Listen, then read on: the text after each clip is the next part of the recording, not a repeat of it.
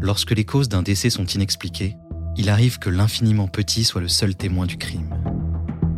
Pour résoudre les enquêtes, les scientifiques récoltent et analysent les insectes découverts sur le corps des victimes. Leur espèce ainsi que leur stade de développement sont, si on sait les lire, de précieux indices sur une scène de crime. Vous écoutez Police scientifique, épisode 1, Ni d'indices, première partie. Hawaï est sans aucun doute le paradis des vacanciers. Ses plages et son climat attirent les touristes par milliers. Mais même l'Éden peut avoir un côté sordide. À la fin de décembre 1989, une équipe de recherche ratissait la forêt près d'une petite ville sur l'île Oahu de l'archipel d'Hawaï. L'équipe cherchait des indices relatifs à la disparition d'une certaine Roxanne Tandro, âgée de 32 ans. Les membres de sa famille étaient inquiets car ils étaient sans nouvelles d'elle depuis plusieurs jours. Ce sont les détectives Andrew Glushenko, Joe Self et Rufus Kaukani qui furent avisés de la disparition de Roxane. Ses parents déclarèrent que cette situation était anormale. Si elle n'était pas en danger, elle serait rentrée chez elle, ou du moins les aurait-elle appelés. Ils avaient le terrible pressentiment qu'il lui était arrivé quelque chose de grave. Ils craignaient que Roxane n'ait été tuée. Ses voisins déclarèrent qu'elle avait eu une violente dispute avec son mari Benjamin peu de temps avant sa disparition. Le couple était en instance de divorce et Roxane avait demandé la garde de leurs deux enfants. Les voisins avaient d'ailleurs entendu des bruits qui ressemblaient à des coups provenant de la maison des Tandle. Les soupçons se tournèrent immédiatement vers Benjamin Tandle. Même si Tandle s'était présenté en personne pour signaler la disparition de Roxane, le détective Kaokani avait remarqué que son comportement était étrange. Ce qui m'a paru bizarre à propos de la déclaration du mari au poste de police, c'est que lorsque l'agent lui a demandé une carte d'identité ou une photo de sa femme afin qu'on puisse la faire circuler, eh bien plutôt que d'aller chercher la photo et de revenir au poste de police, il est allé chercher des vêtements et s'est rendu à Wello, à quelques 25 km de là, pour les laver. Cela ne correspond pas à quelqu'un qui s'inquiète de la disparition d'un proche.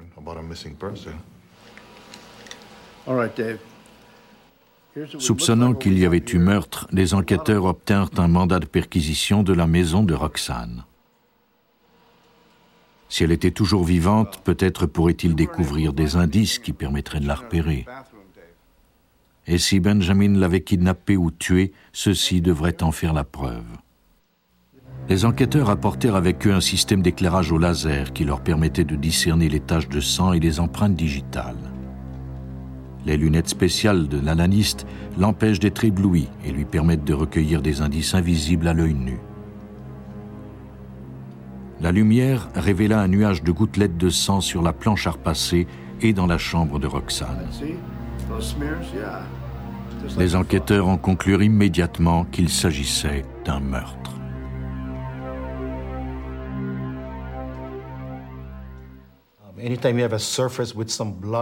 Lorsqu'on a du sang sur une surface et qu'on la frappe avec force, il éclabousse. Plus on frappe fort et plus les gouttelettes sont petites.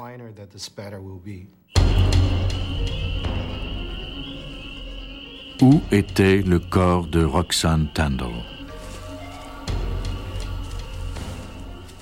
La découverte du cadavre permettrait à la police de poursuivre l'enquête mais sans le corps, il était impossible d'arrêter le tueur. Les enquêteurs devaient se battre contre la montre. L'humidité et la chaleur tropicale d'Hawaï ont pour effet d'accélérer la décomposition des cadavres et ainsi détruire des indices importants. Les éléments de preuve qui incriminaient le meurtrier pouvaient être complètement détruits.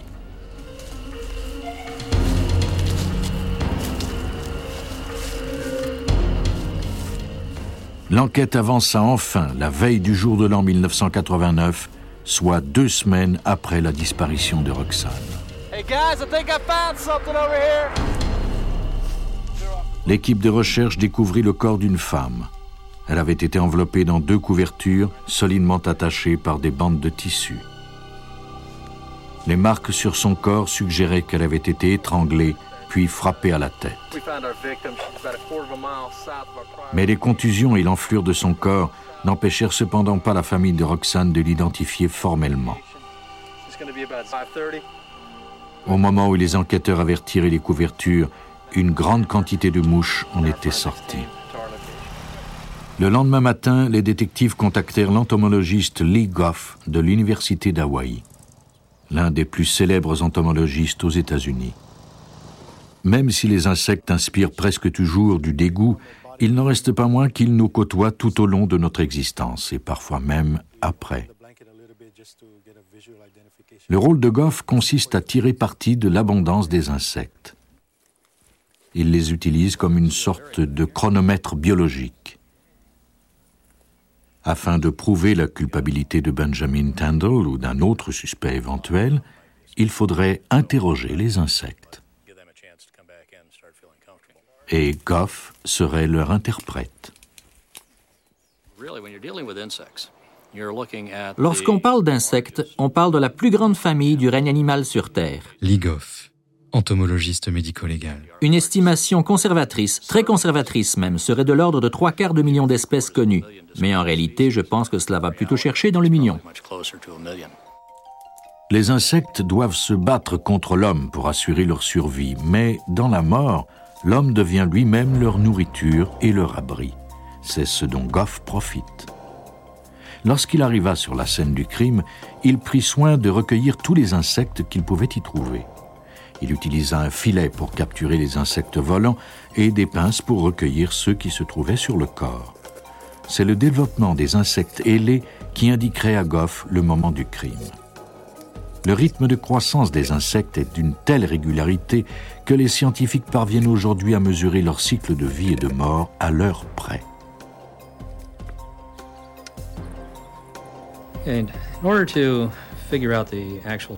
Pour établir le moment de la mort, il faut d'abord recueillir le plus grand nombre d'insectes possible sur le corps. Il faut ensuite connaître le moment de la formation des insectes sur le corps, ainsi que la durée de leur cycle de vie.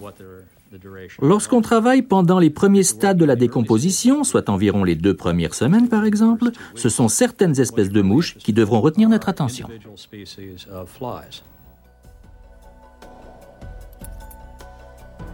La température accablante d'Hawaï avait eu pour effet d'encourager la croissance des insectes sur le corps de la victime. Cela fournissait à Goff une grande quantité de spécimens à analyser.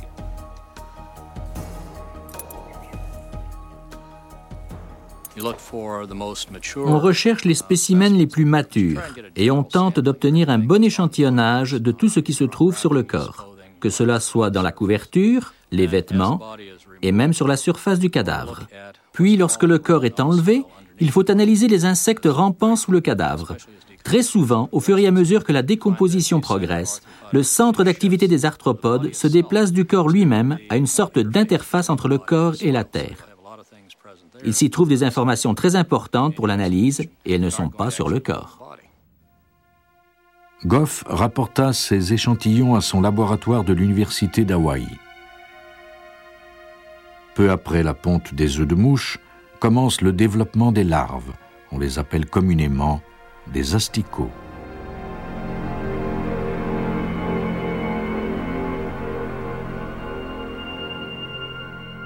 Ils sécrètent des enzymes et favorisent la prolifération de bactéries qui leur permettront ensuite de consommer les tissus humains. Goff savait que ces insectes lui raconteraient l'histoire du meurtre de Roxanne Tandle. Mais parlerait-il assez clairement pour qu'on puisse traduire un meurtrier en justice? Le cycle de vie des insectes est étroitement lié à la vie humaine. Lorsque cette dernière prend fin, elle donne naissance à de nouvelles générations d'insectes. Un cadavre constitue une source inestimable de nourriture pour les larves. Les mouches se manifestent presque tout de suite après le décès d'un individu. Le corps dégage alors une substance chimique qui les attire jusqu'à 3 km à la ronde. Dès leur arrivée, les femelles pondent dans des aires protégées tels que les orifices du corps, les blessures et les replis de la peau. Ici à Hawaï, avec les espèces que nous analysons, il y a environ 12 à 18 heures entre la ponte de l'œuf et l'éclosion. Arrivent alors les asticots. Ils se rassemblent et s'alimentent en groupe. Ils forment une masse et voyagent sur et à l'intérieur du corps. Comme tous les insectes ne pondent pas leurs œufs en même temps, il y aura des asticots de plusieurs espèces différentes et d'âges différents. La maturation des asticots se fait en cinq phases. La transition entre l'état de larve et l'âge adulte peut prendre plusieurs jours ou plusieurs semaines selon les espèces et le milieu ambiant. L'identification des espèces qui ont envahi le corps d'une victime et l'analyse de leur évolution permettront de calculer le moment précis du décès de leur hôte.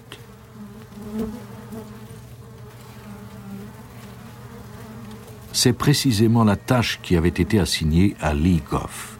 Cette information permettrait ensuite à la police de vérifier l'alibi du suspect. L'analyse préliminaire suggérait une activité d'environ 10 jours et demi, mais je savais que c'était plus long que ça. Et je savais aussi qu'il existait de la documentation à ce sujet qui corroborait mon analyse. Lee Goff se doutait que les couvertures qui entouraient étroitement le corps de la victime avaient retardé de plusieurs jours l'arrivée des mouches. La seule façon de vérifier ses soupçons serait de tenter une expérience, c'est-à-dire recréer les mêmes conditions dans lesquelles le corps avait été découvert. Pour ce faire, il n'avait d'autre alternative que d'utiliser le corps d'un cochon mort. Afin de déterminer le moment précis de la mort, j'ai utilisé un cochon d'une vingtaine de kilos et je l'ai emballé de la même façon. J'ai ensuite soumis l'animal à des conditions identiques afin de voir combien de temps les insectes prendraient pour repérer le corps et y pondre leurs œufs. Goff devait défaire les couvertures périodiquement pour observer le processus. Presque tous les insectes recueillis sur le corps de la victime étaient des asticots adolescents ou des mouches adultes. Bien que le cadavre se soit décomposé, il n'était pas là depuis assez longtemps pour attirer d'autres espèces d'insectes.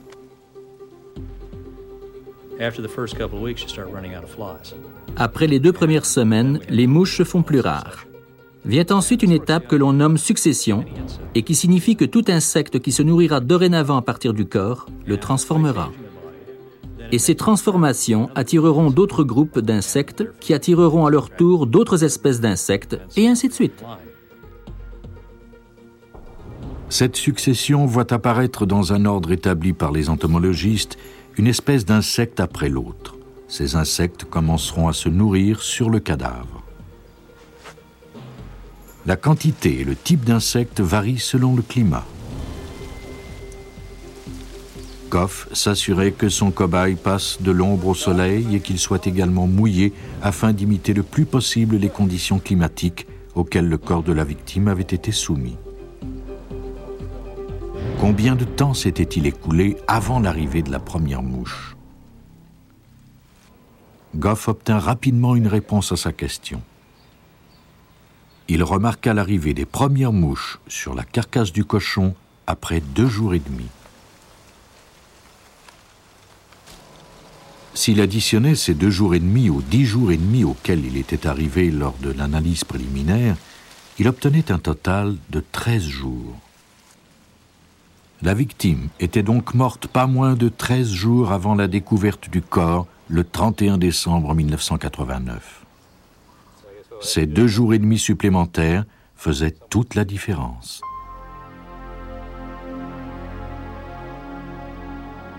L'estimation de Goff concordait en tout point avec la disparition de la victime et la découverte de son corps deux semaines plus tard, la veille du jour de l'an.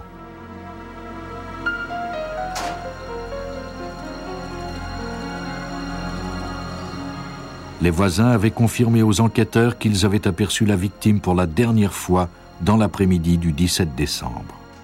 Elle était alors assise du côté passager dans le camion de Benjamin Tandle.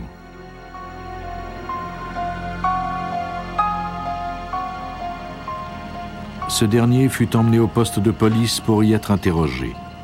Il accepta même de passer le test du détecteur de mensonges qu'il échoua, après quoi il exigea la présence de son avocat.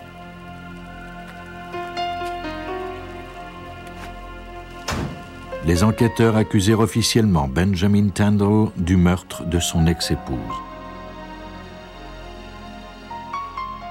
Peu avant le procès, les avocats du procureur reçurent une autre information incriminante.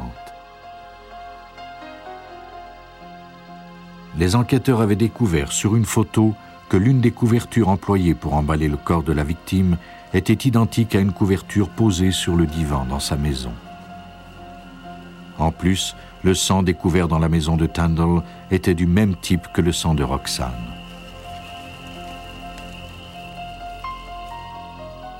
Benjamin Tandle fut reconnu coupable du meurtre de Roxane Tandle.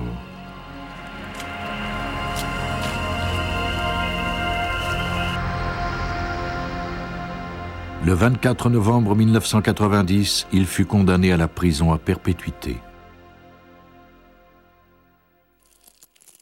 En établissant le jour du meurtre, Goff était parvenu à faire incarcérer ce criminel. Ce qu'a fait le professeur Ligoff nous a aidés, surtout pendant le procès. Détective Kokani. Il y avait cette victime, une femme portée disparue depuis deux semaines. Son mari avait d'abord déclaré qu'elle était partie à une fête, puis qu'elle était partie travailler, puis encore qu'elle était sortie avec des amis. Il y avait la possibilité qu'elle ait été tuée une semaine avant la découverte du corps, plutôt que deux semaines. Je crois que le témoignage de Goff au procès a soutenu les preuves circonstancielles dont nous disposions et surtout au sujet du moment où elle a été assassinée. Les insectes avaient parlé et leur témoignage silencieux avait permis de traduire un meurtrier en justice. À des milliers de kilomètres d'Hawaï, dans les montagnes du Tennessee, les insectes permirent cette fois-ci d'identifier une personne portée disparue. Lors d'une promenade, un jeune homme trébucha sur des ossements. Tout près, il découvrit un crâne usé par les intempéries. Ce crâne recelait peut-être la clé de cette étrange découverte. L'est du Tennessee est niché au pied des montagnes de Cumberland. Cet endroit est apprécié pour la qualité de son air et le charme de ses petits villages mais sa situation géographique isolée en fait également un endroit idéal pour se débarrasser d'un cadavre. En janvier 1989, la police reçut l'appel d'un homme qui déclara avoir découvert un squelette sous des feuilles mortes.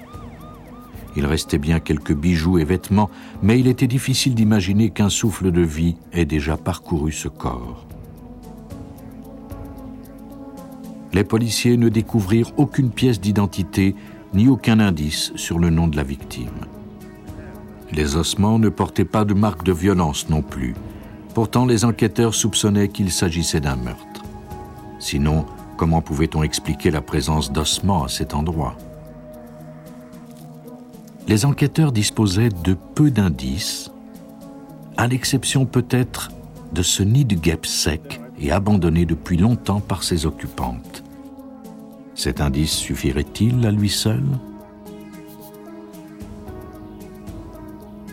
La direction du service des enquêtes du Tennessee fit appel à l'anthropologue légiste William Bass. Bass sait en quelque sorte lire les restes humains. Il commença tout d'abord par déterminer l'âge et le sexe de la victime. La forme et la taille des os indiquaient qu'il s'agissait d'une femme de moins de 18 ans. La cause de sa mort demeurait cependant un mystère. Il n'y avait aucun impact de balle sur le crâne, pas plus qu'il n'y avait de blessures sur les os de son corps. Nous n'avons pas retrouvé l'hyoïde, qui est un os du cou et qui est habituellement cassé lors d'un étranglement. Les enquêteurs étaient impatients de découvrir la façon dont la jeune fille était morte, mais il devait d'abord déterminer le moment de sa mort et essayer de découvrir son identité.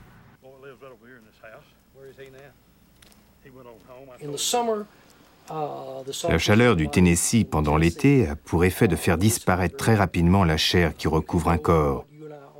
En juillet ou en août, vous et moi pourrions devenir des squelettes en seulement deux semaines. Si la mort survenait en hiver, cela prendrait plus de temps. Mais si c'était le cas, le printemps ou l'été suivant, le cerveau et le contenu de la voûte crânienne se seraient complètement désintégrés et cette voûte serait parfaitement asséchée. Sur la scène du crime, Bass examina le nid de guêpe. S'il parvenait à découvrir le moment de sa fabrication, il arriverait peut-être à déterminer le moment du décès de la victime.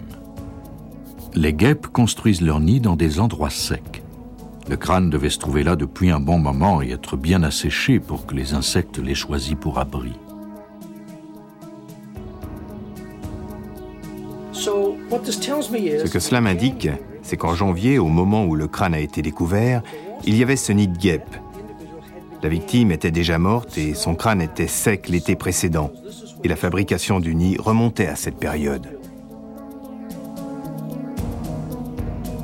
Afin de confirmer son hypothèse, Bass fit appel à l'entomologiste Neil Haskell dans l'espoir qu'il l'aiderait à identifier la victime. On fait appel à Haskell dans des enquêtes criminelles partout aux États-Unis. Les entomologistes connaissent les cycles de vie, de reproduction et de mort de plusieurs insectes. Au Tennessee, les guêpes commencent à fabriquer leur nid vers la fin avril ou le début mai. Pendant l'été, elles sont en pleine activité. Puis, lorsque l'hiver arrive, elle meurt. Le printemps suivant, le cycle recommence. Nous connaissions le cycle de vie de cette variété de guêpes en particulier et savions combien de temps elles avaient pris pour construire leur nid. Il nous suffisait ensuite d'ajouter à cette période 6 à 8 mois pour que le crâne soit parfaitement asséché.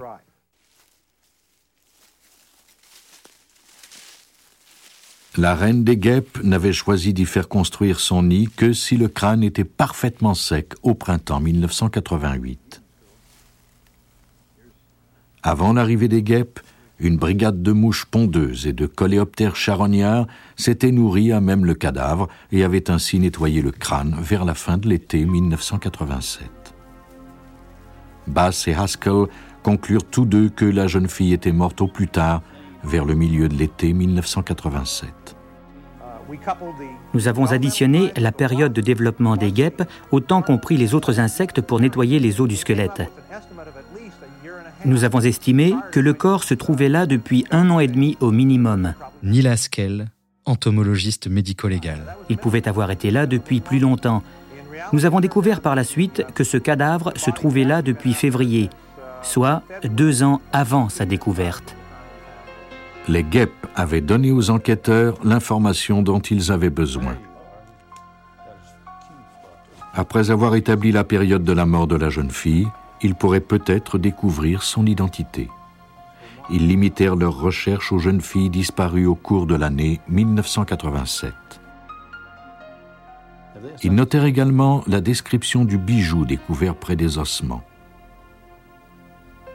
Au cours de leurs recherches, les enquêteurs mirent la main sur le rapport d'une jeune fille qui présentait des ressemblances évidentes. Sur une photo incluse dans le rapport, la jeune fille portait certains des bijoux découverts sur la scène du crime. Elle s'appelait Michelle Denise Anderson. Elle avait seulement 15 ans lors de sa disparition. Denise avait été vue la dernière fois lors d'une fête tenue le 9 janvier 1987. Lorsque sa mère s'était aperçue qu'elle n'était pas rentrée, elle avait signalé sa disparition. Tant que les policiers n'auraient pas plus de détails sur sa disparition, ils seraient forcés de présumer qu'elle avait fait une fugue. Les enquêteurs ne sont malheureusement parvenus qu'à résoudre une partie du mystère. Ils connaissent maintenant son identité et savent, grâce à son âge et à l'état de ses os, qu'elle était en bonne santé au moment de son décès. Ils sont convaincus que Denise a été assassinée, mais ne savent toujours pas comment et personne jusqu'à présent n'a été arrêté pour ce meurtre. L'affaire reste ouverte et l'enquête se poursuit. Vous venez d'écouter Police Scientifique. Si vous avez aimé ce podcast, vous pouvez vous abonner sur votre plateforme de podcast préférée et suivre Initial Studio sur les réseaux sociaux.